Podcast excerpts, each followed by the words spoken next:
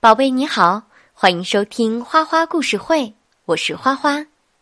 宝贝，今天花花要给你讲一个经典的童话故事《小精灵和老鞋匠》，他们之间发生了什么事儿呢？听了故事你就知道啦。从前有个鞋匠，他很穷很穷。甚至没钱买做鞋用的皮革了。有一天，他所剩下的皮革只够做一双鞋子了。他伤心地说：“唉，除了尽力做好这最后一双鞋子，我是实在没有办法了。上帝呀，快帮帮我吧！”鞋匠这样祷告完，就上床睡觉了。很快天亮了。唉，好吧，我该干活了。鞋匠一边说着，一边走进他的制鞋作坊。但是，嘿，你瞧，在他的工作台上放着一双已经做好的鞋子。哦，天哪！这是怎么一回事儿？鞋匠不知道该怎么处理这件奇怪的事情。就在这时，一位顾客走了进来。他说：“啊，多么漂亮的鞋子，请让我买下它吧。”这双鞋子令顾客十分高兴，他付给了鞋匠很多钱。付了足够买两双鞋子的皮革。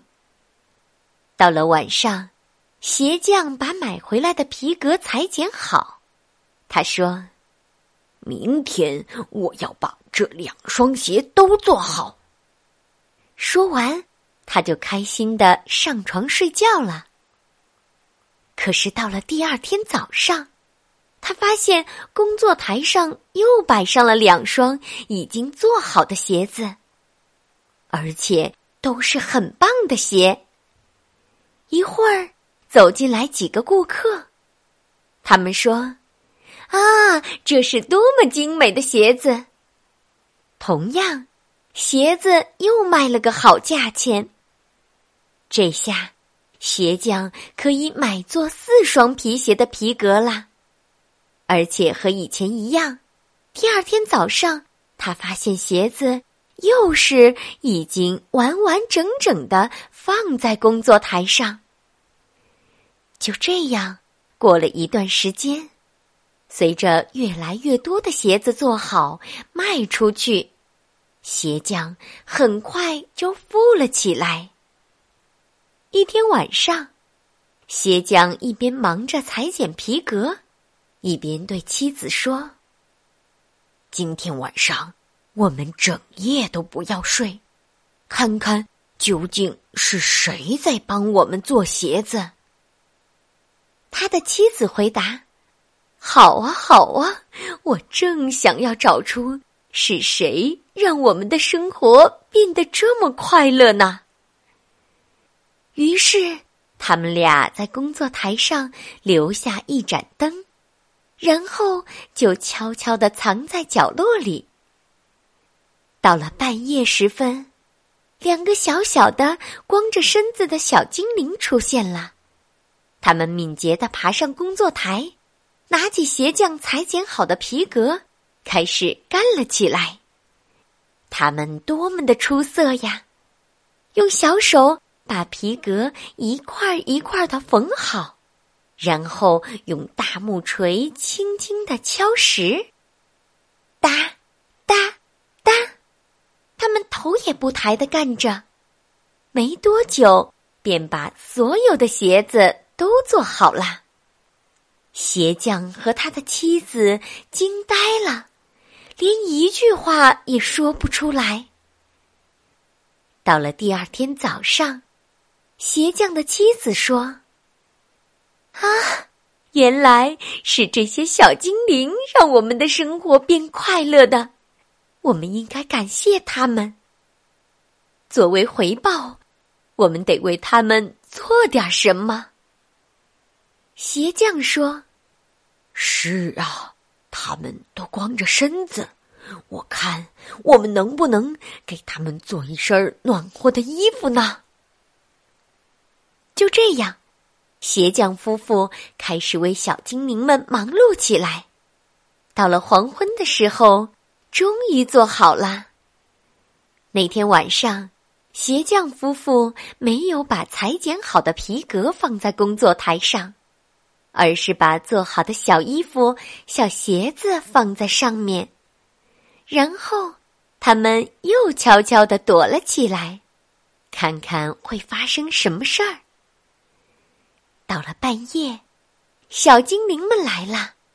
他们开心地说：“让我们开始工作吧。”但是，当他们看清楚台上放的是什么的时候，甭提有多么的高兴了。他们高兴地说：“啊，是漂亮的衣服，正好合我们的身，真是太好啦！”一眨眼的功夫。小精灵们穿好了衣服和鞋子，他们的眼睛里闪烁着喜悦的光芒。接着，他们开始唱起来：“快来看看我，我是多么漂亮！我是一个英俊潇洒的帅小伙，没有比干制鞋的活儿更让我们快乐。”他们神气活现的蹦着、跳着、舞着，跳过椅子，爬上碗橱，度过了一段美好的时光。最后，小精灵们一边跳舞，一边走出了大门。他们再也没有回来。但是，鞋匠仍然像往常一样辛勤的劳动。他们做的鞋子也仍然十分的好卖，因此他们再也不用为钱而烦恼。从那时起，老两口万事如意，直到生命的最后。宝贝，故事讲完了。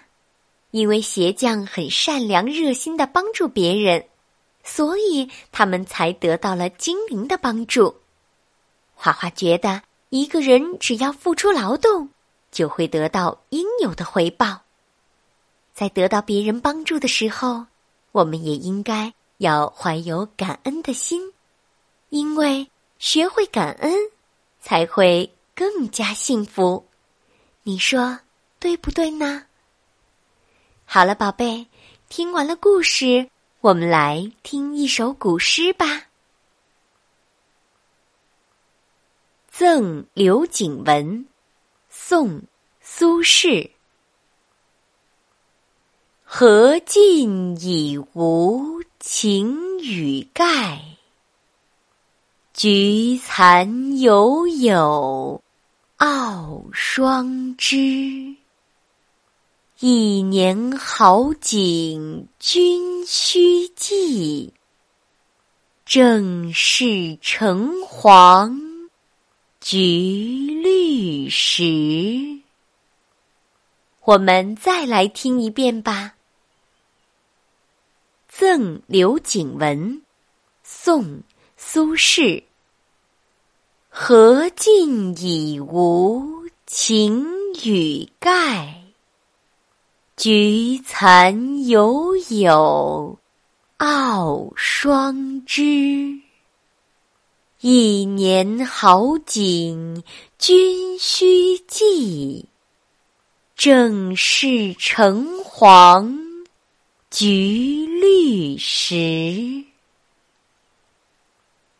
我们再来听一遍吧，《赠刘景文》，宋·苏轼。